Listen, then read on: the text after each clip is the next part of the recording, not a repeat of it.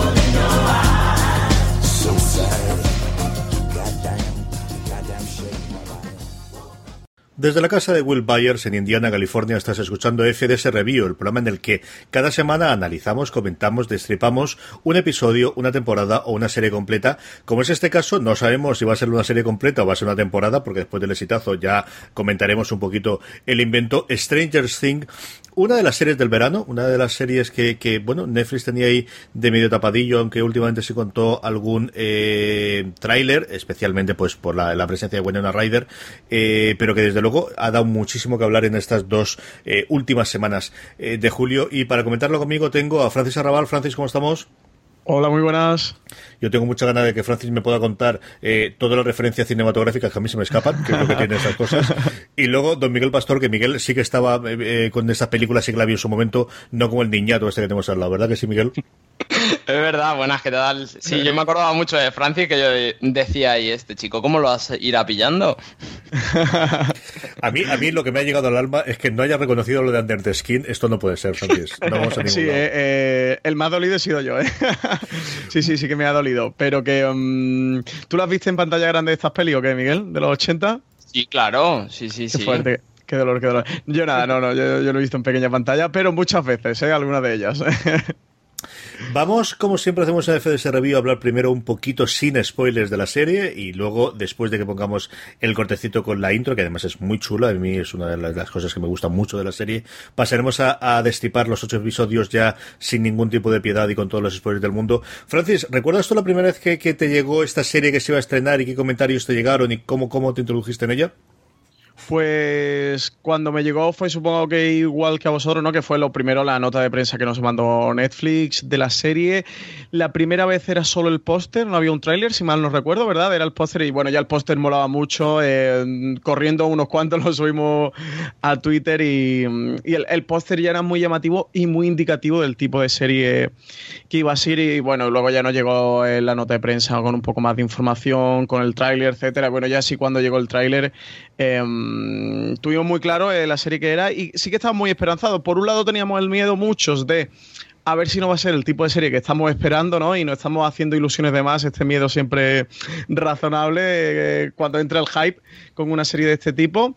Pero supongo eso, que más o menos vosotros vuestra experiencia será muy parecida a la mía, ¿no? Miguel.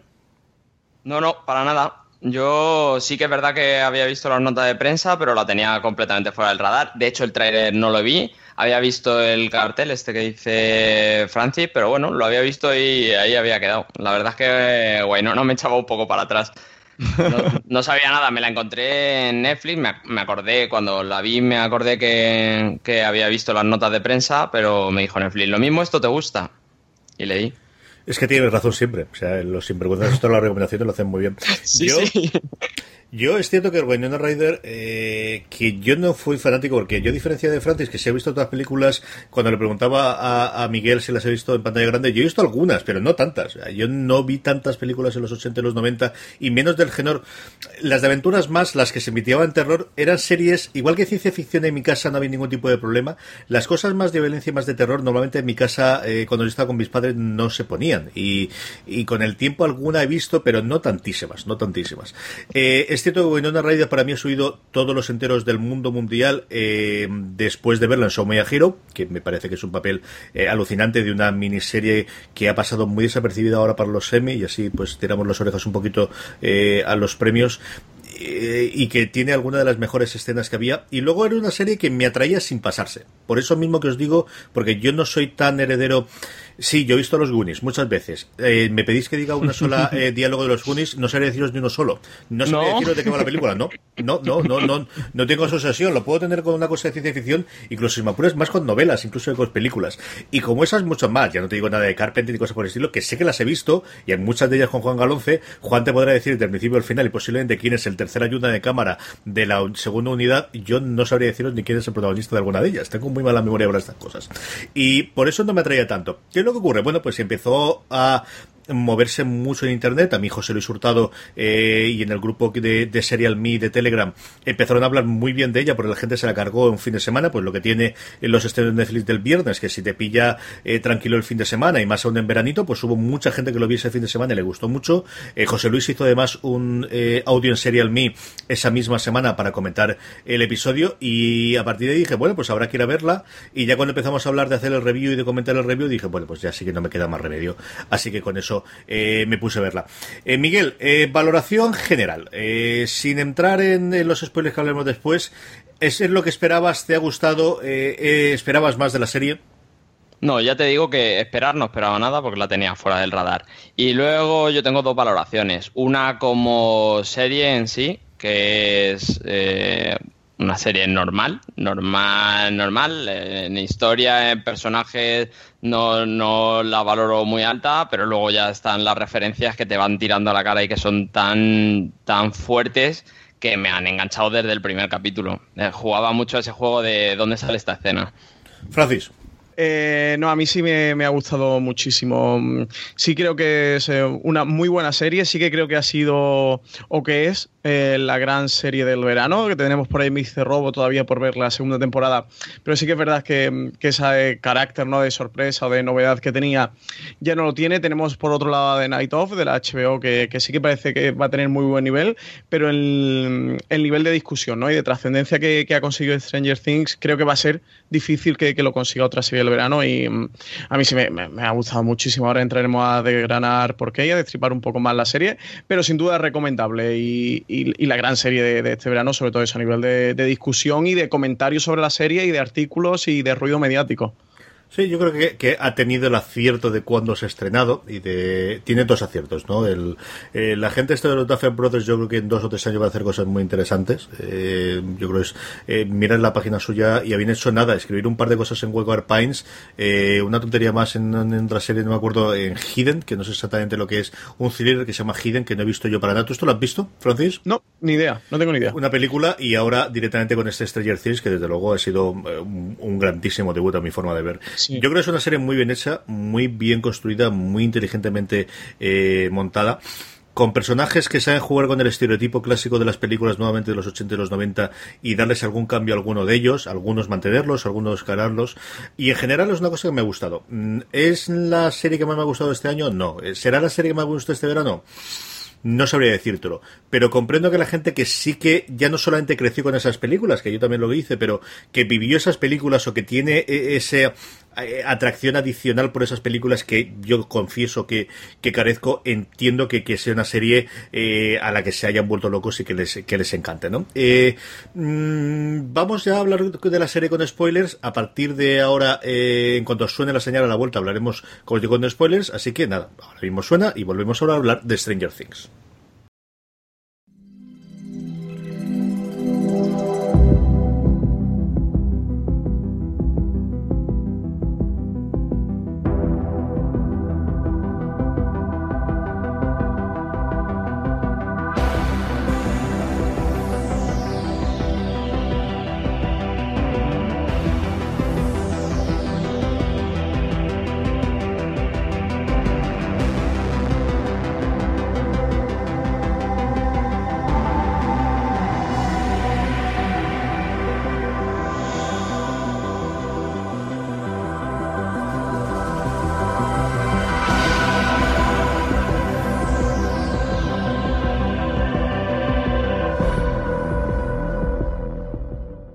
Ahí estaba la sintonía. Yo creo que podemos empezar antes de hablar de los distintos arcos. Yo creo que hay tres grandes patas que forman la serie, que también es una cosa curiosa porque es casi tres historias en paralelo, aunque todas están entremezcladas, pero tres grandes, historias paralelas. Yo creo que podemos empezar hablando de la, de la sintonía y por extensión de la música y de esos títulos de crédito que yo eso sí que creo que son maravillosos, Francis.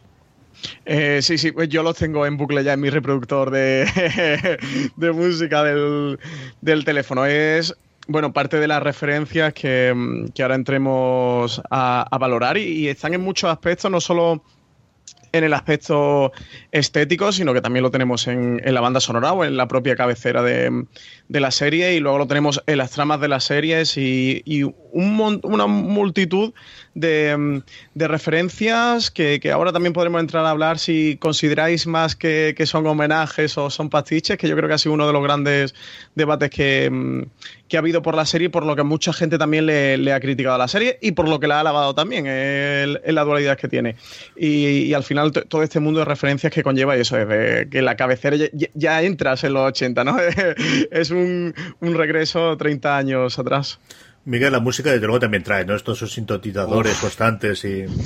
y... todo eso electrónico como te lleva a los 80. Me decía Francis al principio que si yo había visto esto en pantalla grande, es que más que verlo en pantalla grande, que he visto muchas de ellas, es el alquilarla dos y tres veces en el videoclub y llevártela a tu casa y, y esos sintetizadores que dice CJ, como, te, como me llevaban al salón de cuando yo era pequeño en mi casa a ver todas esas películas que, que decía Francis, que no sabemos si son pastiches o homenajes, que, yo sí que veo muy homenajeantes. Sí, yo creo que dependerá más de, de, nuevamente de la edad y de cómo hacía. Yo eh, tengo esa sensación también de videoclub. Es cierto que, que sí. un saludo hablando de precisamente de esto a nuestros queridos amigos de carne de videoclub. Es muy eso. Es muy de, de, de, cuando te ibas atrás y te enfadabas porque la película que quería coger la había cogido otro, porque sí, eso ocurría. Chicos y chicas, y podía estar semanas y aunque hubiese varias copias, no podía sacarlos en un mundo, pues eso, tremendamente barbárico que existía no hace tanto tiempo. Y un homenaje al VHS, ¿eh? que murió la semana pasada ya como formato. lo leí, lo leí, que era la última ya que iban a hacer porque no tenían piezas para hacerlo, ¿no? Sí, sí, sí ya la semana pasada ya desapareció. Eh, vamos a comentarla y yo hay cuatro cosas o cuatro líneas que quiero contar. Eh, yo creo que la serie Cuenta tres historias en paralelo nuevamente y esa es mi forma de verlo. La primera es la historia de los adultos, por así decirlo, que es la búsqueda de Joyce Byers, de Winona Ryder y del jefe Hooper, eh, interpretado por David Harbour, eh, en buscar a su hijo perdido, ¿no? Y de esa forma desentrañan, van desentrañando poco a poco toda la historia que hay detrás con el personaje de Matthew Modine y con esa conspiración del eh, ejército o de, del, del, del gobierno de los Estados Unidos. Por otro lado está la historia de los tres críos con Eleven y que nuevamente todas se entremezclan entre sí, pero yo creo que es una historia paralela que tienen los tres críos muy ET, muy Goonies, con esta superhéroe alienígena, lo que sea, eh, Eleven, interpretado mmm, yo creo magistralmente por Millie Bobby Brown, que tiene una entrevista divertidísima esta mujer, que, que lleva haciendo muchas cosas, son muchas cosas en Inglaterra y que según decían todos tiene una voz inglesa, un acento inglés alucinante. Y luego la tercera, que es toda la trama de adolescentes, que tienen nuevamente muchas trazas de las películas de adolescentes de esa época, eh, donde, bueno, pues quizás destacan Nancy Wheeler por un lado, que es nuevamente la hermana eh, del desaparecido, y Jonathan Bayer, eh, perdóname, la hermana de, de, uno de los críos, y Jonathan Byers, el hermano del desaparecido, que eh, esa relación que se van creando entre los dos de eh, una película de aventuras de cómo van a cazar al monstruo, ¿no? Y yo creo que esas son las tres historias que van intercalándose entre sí. Eh, empezamos hablando por la parte de los adultos, por la parte de, de Winona Ryder y de Hooper. ¿Os ha gustado, os han gustado ellos dos? ¿Qué os ha parecido, Miguel? Sí, tres historias y tres generaciones. A mí, eh, mmm, además de cómo ha ido evolucionando esa historia hacia adelante, también me ha parecido muy interesante cómo evoluciona hacia atrás toda la historia de Hooper con su hija, cómo, cómo va soltando los flashbacks y me parece que están muy bien traídos y muy bien metidos en la serie, ¿no? Francis, ¿a ti te gustó eso? Eh, sí, a mí me gustaba menos Waynona que eso. a mí Waynona no, no, me ha gustado mucho. La veía muy sobreactuada, ¿no? Como era un personaje. Es verdad que un personaje muy difícil de cogerle el tono porque hace el, el papel de madre eh, a la cual le, le, ha desaparecido el hijo y. y, claro, ha ocurrido ahí algo que llega a lo paranormal que a cualquier persona le desquiciaría, ¿no? Y a cualquier madre le desquiciaría una madre soltera que vive sola con sus dos hijos. Es verdad que tiene un papel muy difícil de interpretar y muy al límite, muy al filo, pero yo creo que, mm, que normalmente siempre se pasa y siempre se desborda y para mí era un papel demasiado excéntrico.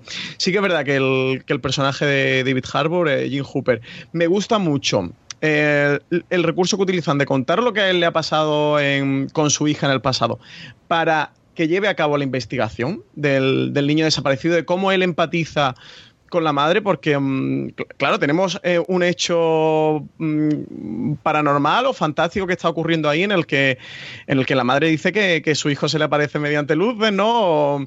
O, que su hijo no está muerto cuando ven un cadáver, o sea, algo que, que que todo el mundo le da que pensar que esté loco. Y reconducir la trama para que sea lo más realista posible, para que sea creíble para el resto de personajes y por ende para el espectador es muy difícil de llevar. Y sí que creo que, a través del personaje de Jim Hooper lo consiguen y que esa trama está muy bien, muy bien llevada. Pero de nuevo, a mí Wainona eh, no me gusta mucho y de hecho la nostalgia ochentera es lo que más me sobra de la serie. A mí sí me ha gustado ella, yo creo que, que tenía esa parte que dices tú y es lo de siempre decir, ¿cómo te pones en la piel de alguien que perdió el hijo? Complicado. Ahora, ¿cómo te pones en la piel de alguien que perdió el hijo? Que ya al principio de la serie ves que no es tan muy normal del todo y que resulta que el hijo le habla a través de las paredes y que se mueven. Chico, pues yo ese punto lo tengo bastante complicado. Dicho eso, desde luego Harbour es, eh, o Hooper es el héroe, ¿no? Es el, el, el mm. más claro eh, arquetipo que tengamos de héroe en toda la serie. Es un personaje que yo recuerdo oírselo en un podcast que dirías, este tiene claro que los escritores estuvieron pensando en Kyle Chandler cuando estuvieron escribiéndolo. Una vez que dijo que no, empezaron a hacer el casting a 40 o 30 actores más y al final encantó, eh, enganchó a David Harbour, que es un tío que a mí me ha gustado siempre en las cositas que ha hecho, pero tú ves a Kyle Chandler, es decir, es él haciendo esta cosa. Eh, que yo creo que después de esta serie va a tener bastantes posibilidades de hacer cosas nuevas. Lo de la cría a mí me ha gustado. Es cierto que los flashbacks los concentran mucho en el último episodio, eh, justo para, para poner el paralelismo con lo que está haciendo, copiando, eh, buscando al crío. Y ahí el primero no me pareció mal, luego un poquito me, me, chirrió, pero tampoco sé cómo lo haría yo de otra forma. No sé si, habiéndolo hecho en distintos episodios, perderías lo que están buscando los, los directores y creadores de la serie, que es ese paralelismo en lo que está ocurriendo en ese momento. Y es posible que. Pero sí es cierto que a lo mejor había hecho de menos que esos flashbacks hubiesen dado más tiempo durante toda la serie y no solamente en el último episodio. Pero bueno, chicos, yo que sé, tampoco, tampoco nos ponemos mucho más ahí. Y Una pregunta, Dime, con el personaje de Jim Hopper, que yo, yo también me he puesto con Stranger Things a intentar buscar referencias nuevas o referencias que, que no se habían eh, inventado. O, ¿Os parece un poco asimilar un poco a Jim Hooper con Han Solo? ¿O, creéis que una referencia demasiado forzada? No, yo para Este héroe antihéroe. Mucho, ¿eh? ¿No? Que no, a mí al principio de la serie, sobre todo los primeros capítulos, ya hacia el final no, pero sí que, mm, me recordaba mucho, ¿no? Así tipo de, antihéroe que sabes que al final va a llevar a cabo la investigación, pero que se resigna, que es protestón, que un tipo un poco rudo, pero que al final tiene un gran corazón, el típico que, mm, que tiene el corazón enterrado, ¿no? Pero, pero es grande y fuerte y a mí sí me recuerda mucho al personaje, me parecía un poco inspirado en Han Solo. Mm, yo creo que está mucho más inspirado al, eh, se me da el nombre del buen hombre este, al al, protagonista de, de Tiburón. Eh, creo que tiene mucho más. de hecho, eh, el Hooper yo creo que es un homenaje al, personaje no de Roy Snyder, sino de Richard Dreyfus, que se llama también Hooper, y creo que recordar que leí en algún sitio que sabía ahí, y creo que tiene mucho más ese, ese eh, con una diferencia, ¿no? De, en ese caso Snyder se combate al, al, poder establecido, pero no con la cosa esta detrás de, los alienígenas, pero creo que tiene mucho más ese, ese espíritu, incluso de no lo sé, incluso de, de, héroe clásico de, de, los western y cosas por el estilo, más incluso que Han Solo, que al final todo bebe del mismo lado, ¿no? Eh, ¿Cómo habéis visto a los críos y Eleven? ¿Cómo habéis visto esa historia? ¿Os ha gustado más, menos que los mayores? ¿Cómo habéis visto esa, Francis?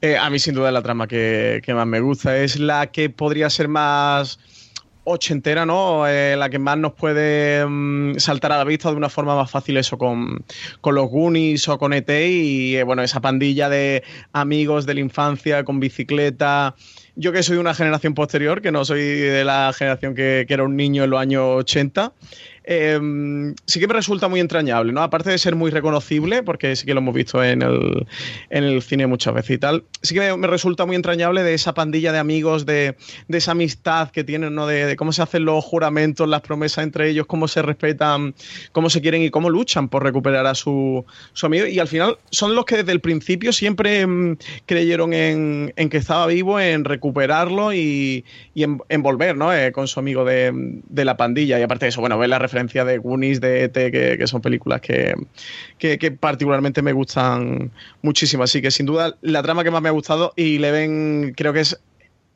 uno de los grandes, enormes personajes televisivos de la temporada. Creo que esta chica como actriz eh, nos puede traer muchas alegrías, que, que, puede llegar a convertirse en un auténtico fenómeno. Y su personaje eh, es muy rico de los personajes que tiene más matices. Un personaje que al principio no sabe bien dónde se encuentra o qué es y con el que empatizarán mucho y porque sufrirán mucho no viendo lo, lo que han hecho con ella como so, las torturas que le han ido llevando los, estos experimentos en, en manos de una corporación de de estas organizaciones estatales que están encubiertas en la Guerra Fría para llevar a cabo armamento, que es algo también muy del cine de, de los 80.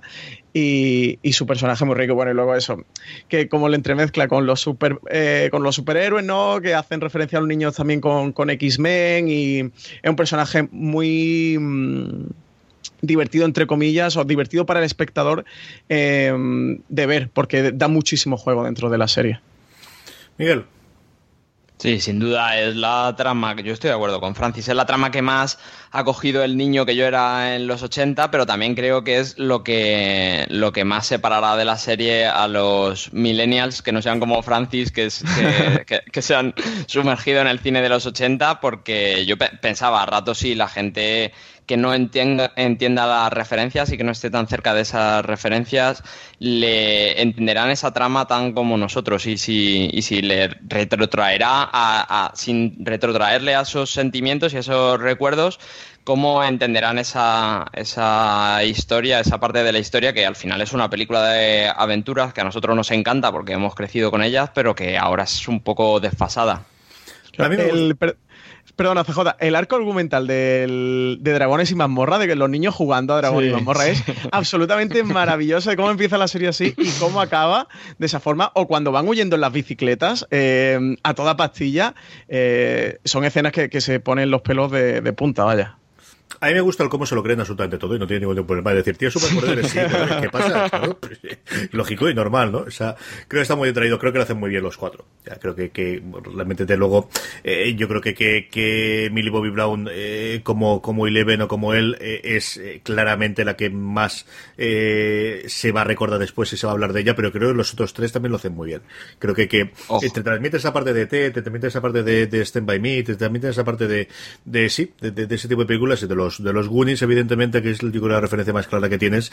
Y tiene que los tíos soportar casi un tercio de la serie y yo creo que lo hacen bastante bien, cosa que no suele ser fácil para cuando haces un casting con cuatro personajes eh, con esta edad y, y, y, con actores, pues nuevamente, que, que tengan que hacer esas cosas que no creo que hagan todos los días ellos en su día a día a día de hoy, ¿no?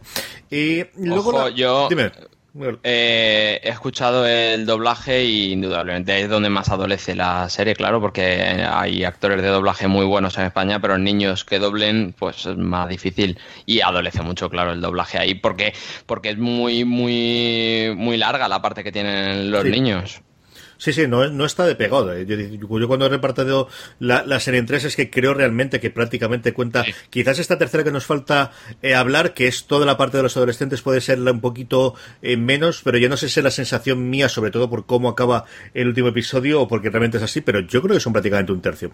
¿Qué te ha parecido la parte? Dime, Fran, Miguel. In incluso con referencias. Yo creo que las referencias de los niños son películas de aventura, la referencia de los adolescentes es películas de terror, ¿no? Y la de los mayores es película de ciencia ficción. Yo creo que está muy definido también en los temas en los que hacen esas referencias.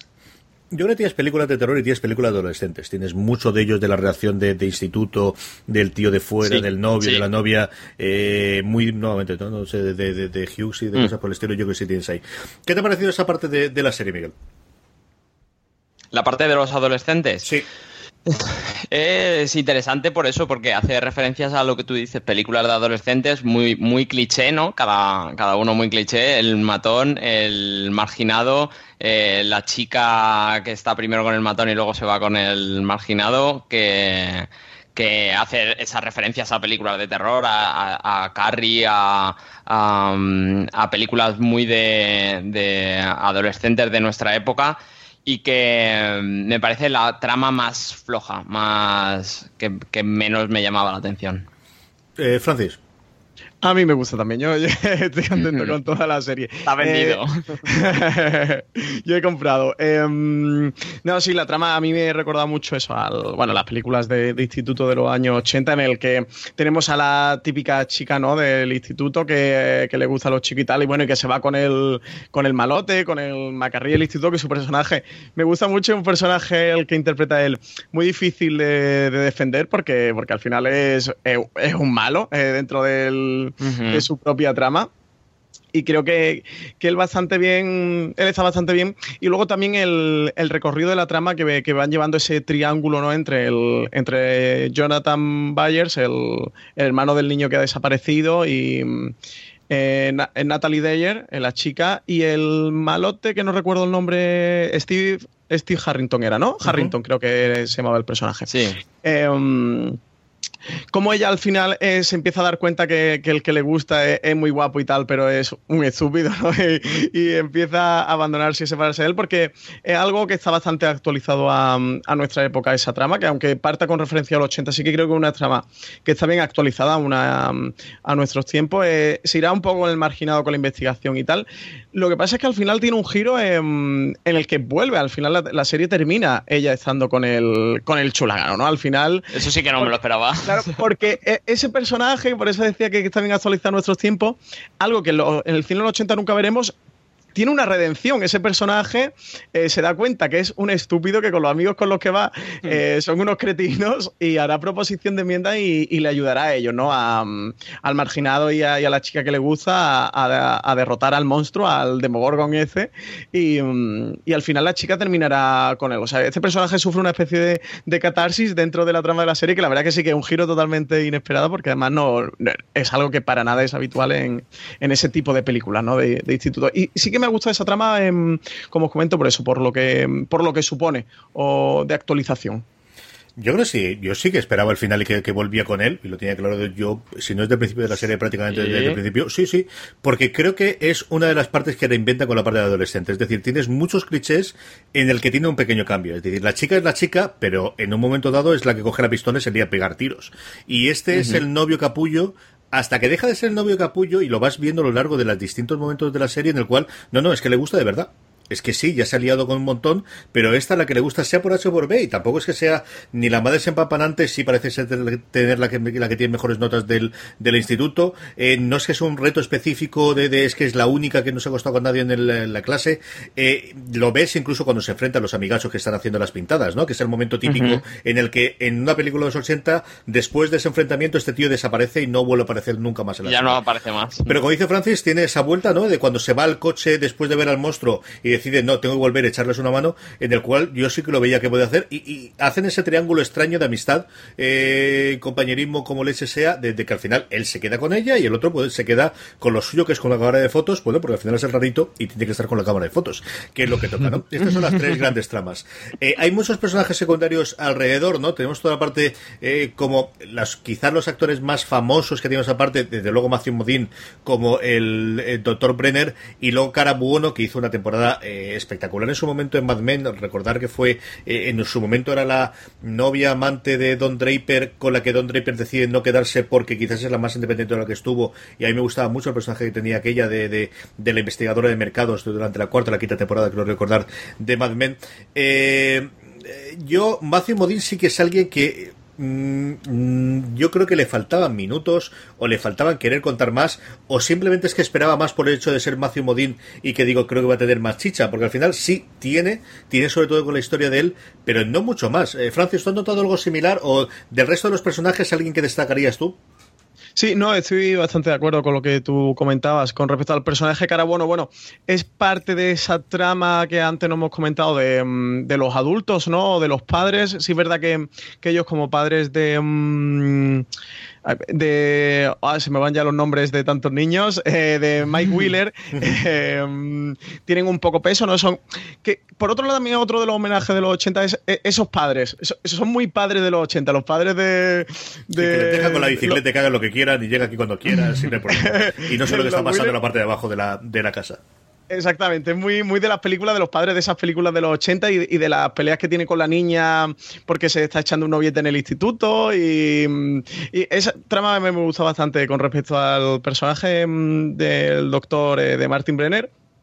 Sí me pasa como a ti. Sí, creo que es algo que está como muy telón de fondo, ¿no? Eh, que, sí que tenían claro las tramas, que eran la, bueno, pues las tres que hemos empezado a comentar, ¿no? Desde un principio, por donde iban, y que no pretenden darle um, más peso a esa trama o entrar en lo que es la conspiración, ¿no? La conspiranoia, ¿no? Del, del gobierno en cuanto a la investigación. Te lo cuentan muy para que entiendas el personaje de Eleven, para que entiendas por qué ha ocurrido lo que ha ocurrido, de dónde sale ese monstruo, quién es el culpable, aprovechan eso para meterte una referencia eh, o meterte varias referencias de la época, pero una trama a la que no le dan mucho más, que luego volverán a utilizar eh, ya en el tramo final de la serie, para que se dediquen a perseguir a los niños y, tal, pero eso no, la dejan en un punto que a mí sinceramente no me molesta, me, me parece bien el papel que, funciona, el papel que juega dentro de, del funcionamiento de la trama. Miguel, ¿qué más te ha gustado a ti en la serie?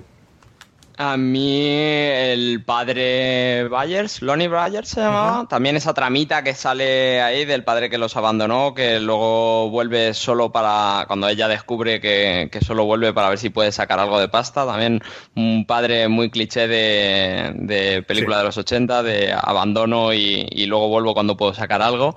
Y con respecto al Dr. Brenner, también se me ha quedado, yo como CJ, se me ha quedado corto. Yo creía que a, a Matthew Modine le iban a dar más, le iban a sacar más jugo. A lo mejor, no, no me parece mal el papel que hace, ¿eh? me parece correcto y me parece muy justo, pero creo que, creía yo que le iban a explotar más.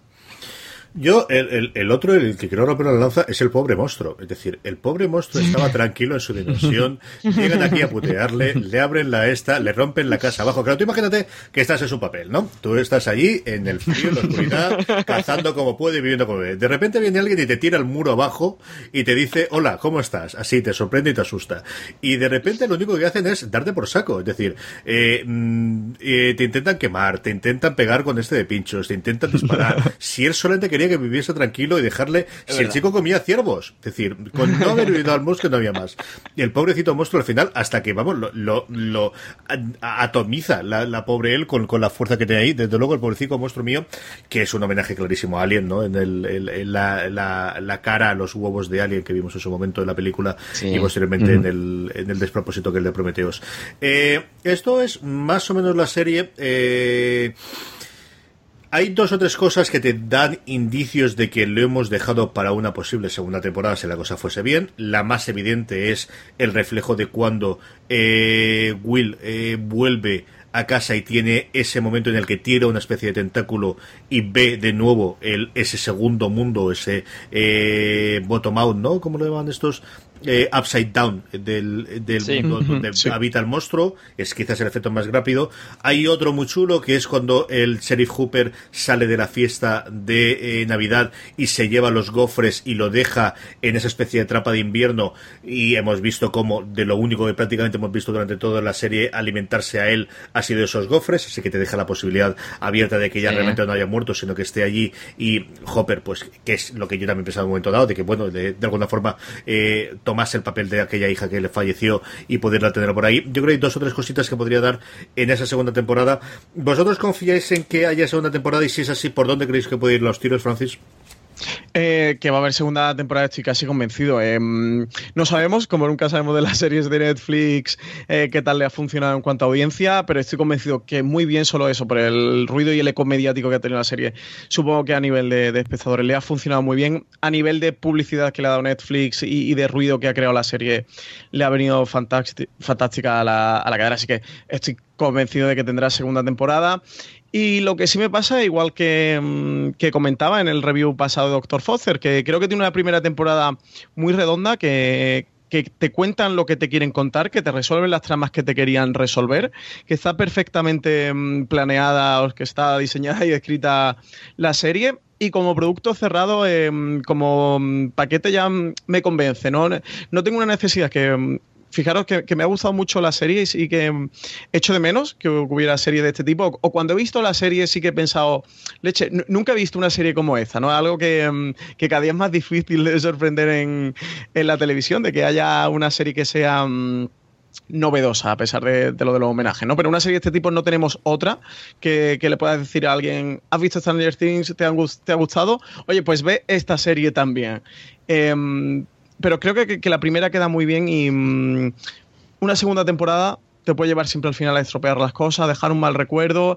Las tramas que han dejado abiertas la de Eleven sí que me resulta interesante lo que ha podido ocurrir con ella, pero sinceramente em, me gusta mucho como una temporada y lo dejaría aquí y, que hagan otra cosa. O sea, sí que cogía muy el modelo de Fargo, no sé vosotros qué pensáis, pero que hacer una especie de serie antología con Stranger Things sí creo que funcionaría muy bien, ¿no? Que, que se vean a otro asunto, a otra historia, nuevos personajes, con otra trama diferente. Continuar la misma trama no lo termino de ver tan claro. Miguel. Me da miedo, me da miedo. Creo que sí que va a haber segunda temporada y sí que me da miedo, incluso si fuera, como dice Francis, una antología, porque creo que han quemado más del 50% de las referencias que podían hacer claras, que donde yo le he visto más peso a la serie. Me da miedo que, que sigan con este tema y pase como les pasó con Wild Pines, que sí que yo, yo sí que vi la primera temporada de esa serie. Qué horror, qué horror. y Claro, es que tenían un poco de historia para tres capítulos, cuatro capítulos y siguieron, siguieron, siguieron y ahora la segunda temporada ya me he tenido que bajar. Me da miedo que, intenten tirar de eso, de, referencias y que, y que al final machaquen una serie que como producto global a mí me ha encantado. Mira que soy negativo los dos. Eh, verdad. Yo creo que va a haber una segunda temporada. Eh, estoy tarín marín con lo que está diciendo Francis de de, de, coger un yo creo que eh, incluso el nombre no se da se presta mucho para hacer una antología eh, de serie no del modelo de, American mm. Horror Story mm. o de American Crime Story eh, como tradicionalmente había pues con las con las series antológicas de terror episodio por episodio. Y yo creo que el nombre incluso se presta a eso. Mm, creo que es tentador no tener a la gente y ya tienes los personajes y ya los conoces tantas cositas en el mismo pueblo es complicado. Esa parte también es complicada no, no, no sé lo que hubiera por ahí pero yo creo que sí que habrá una segunda temporada. Y bueno pues a ver qué es lo que ocurre con ella. Eh, reflexiones finales, momentos que os hayan gustado, una escena, eh, alguna interpretación, un momento especial que os haya gustado y, comentario final para, para despedir el invento. Francis. Bueno, yo sí quería romper una lanza for, porque comentaba al principio del programa que mucha gente le, ha achacado o no le ha parecido tan buena Stranger Things o, no le ha gustado eso, no le pareció tan buena, porque decían al final eso, que era un pastiche, que, era una serie un poco de reciclado a mí me gusta muchísimo Stranger Things y creo que el gran acierto em, eh, por, por, el cual la serie es tan buena es porque saben muy bien coger esas referencias, coger lo que suponen y a partir de ahí construir una historia propia y un universo propio con, totalmente identificable y con una, con una entidad. Y al final lo que pasa es que creo que nos falta, no sé vosotros qué pensáis sobre esto. Me sería muy interesante eh, vuestra opinión. Igual que en el cine está el mito del western, ¿no? Eh, que se construyó un mito y, ha sido un universo propio a partir del cual, con sus propias leyes, eh, se ha desarrollado todo un género cinematográfico. Yo creo que al final los 80 también tienen una base como mito, ¿no? Es el mito de los 80 y en el cual tenemos unos elementos reconocibles y una serie mm, de, formulaciones que nos pueden llevar eso, a, un propio universo reconocible. Y creo que Stranger Things lo que sí hace es eso, eh, basarse o llevar a cabo una serie sobre el mito de los 80, ¿no? Eh, lo que pasa es bueno, que luego tira de toda una serie de referencias cinematográficas, eso, donde están ET, Gunny, Alien, Tiburón, bueno, etcétera, etcétera, etcétera. Un poltergeist, bueno, podemos estar media hora inventando mm, películas, pero sí que creo que eso, que es una película muy del mito de los 80, aunque luego se vaya a referencias concretas de películas, más que, que un pastiche de películas. Miguel. Con tantas referencias, a mí me, me parece complejo que, que, sea como tú dices, Francis. Me parece muy complejo el, el, venderlo como que se han basado en, una, en unas características de unas películas de los 80, porque es que es una detrás de otra. Para mí lo que consigue esta serie es eh, que casi todos los momentos sepa qué va a venir después y cómo va a acabar esa escena pero que me guste, que, que, disfrute de saber cómo va a acabar y que disfrute de saber a dónde va a llegar, menos en los momentos puntuales que hemos hablado, donde te da la vuelta completamente y te encuentras algo novedoso que también hace falta para poder seguir adelante viendo una serie como esta. Yo creo que es una serie que está muy bien hecha. Eh, y, hablaba antes, Francis, de The Night Of, que también la estoy comentando yo ahora en, en el Express y en la tontería esta que me he dado por hacer ahora de Facebook Live. Y, y creo que las dos son nuevamente eh, tener muy claro cuáles son las tendencias que tenían, tener una atmósfera, capturar muy bien la atmósfera y el tono. Y luego sorprender lo que pueden sorprender y con pequeños cambios o con pequeños momentos. A mí la escena que más me ha gustado de toda la serie es en el último episodio cuando juegan a la partida de Dungeons and Dragons de nuevo y se quejan los tres de, pero si no me has explicado esto, pero si no me has explicado esto otro, pero me has explicado esto otro, y Will le dice, pero ¿qué me estáis contando? Seamos 10 horas de aventura, ¿no? Y está hablando al espectador directamente de decirle, ya sabemos que hemos dejado muchos terazos, esto ocurría con las películas de los 80, ocurre con esta serie, tenemos mucho, pero a que te lo has pasado bien.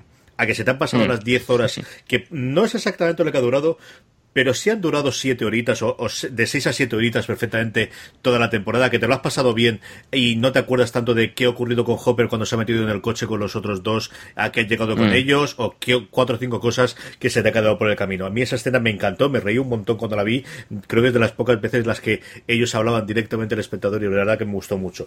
Hay otras escenas, es decir, yo creo que es muy espectacular cuando salta la, la furgoneta, ¿no? Y además te recuerda tremendamente T y tiene un montón de, de cosas eh, distintas, pero lo que más me gustó fue ese último guiño a Dungeons and Dragons.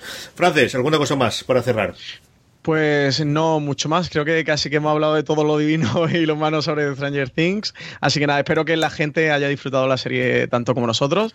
Para mí creo que sí que va a estar entre las mejores series del año eh, de esta temporada y sin duda eh, la gran, para mí la gran serie del verano. Miguel. Sí, completamente de acuerdo. Es la serie del verano. Este año está viniendo fuerte y quedan cosas muy importantes por venir pero como serie del verano a mí me ha flipado. También es verdad que al venir en formato Netflix, pues la hemos liquidado antes de que empiece a venir el calor, o sea que tienen que dar más. me gustaría hacer un pequeño paréntesis, porque um, el otro día hablaba con Álvaro Nieva, que ponía como extraño, puse no por Twitter en la serie del verano y tal, y me decía, mejor que, que, que, The Night of, Francis, y le decía, es que para mí The Night of, no sé vosotros cómo la veis, pero no me parece una serie del verano, o sea, Stranger Things eh, es el espíritu de los blockbusters de los 80, es una serie pura, netamente del verano, es la serie del verano.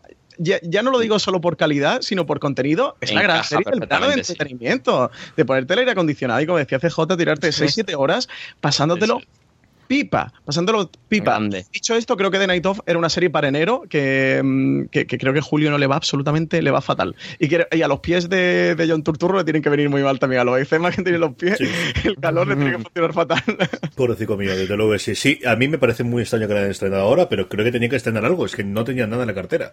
Pero ese es un problema para otro momento cuando hablemos de los grandes problemas que tiene HBO. Es curioso que en todo la, en la campaña de marketing ahora no hablan de la gran serie que tienen para estrenar ahora, mi modo de ver, que la temporada la tercera temporada de Leftovers, pero claro, es que quedamos cinco personas viéndola. Entonces, claro. Pero, eh, anuncian de verdad todo lo que están haciendo y todas las que vienen, anuncian no menos de 14 cosas y no aparece la tercera temporada de Leftovers, que la estrenan en cuestión de nada, seis, seis o siete semanas. En fin, hasta aquí ha llegado el FDS Review de... Eh, de Stranger Things. Espero que os haya gustado. Eh, volveremos la semana que viene con otra serie, con otra temporada, con otro episodio para analizar. Gracias, Francis. Nada, a vosotros, como siempre. Un abrazo enorme. Muchas gracias, Miguel. Un abrazo, gracias. Y sobre todo, gracias a todos por haber escuchado. Espero nuevamente que os haya gustado y recordad, tened mucho cuidado ahí fuera.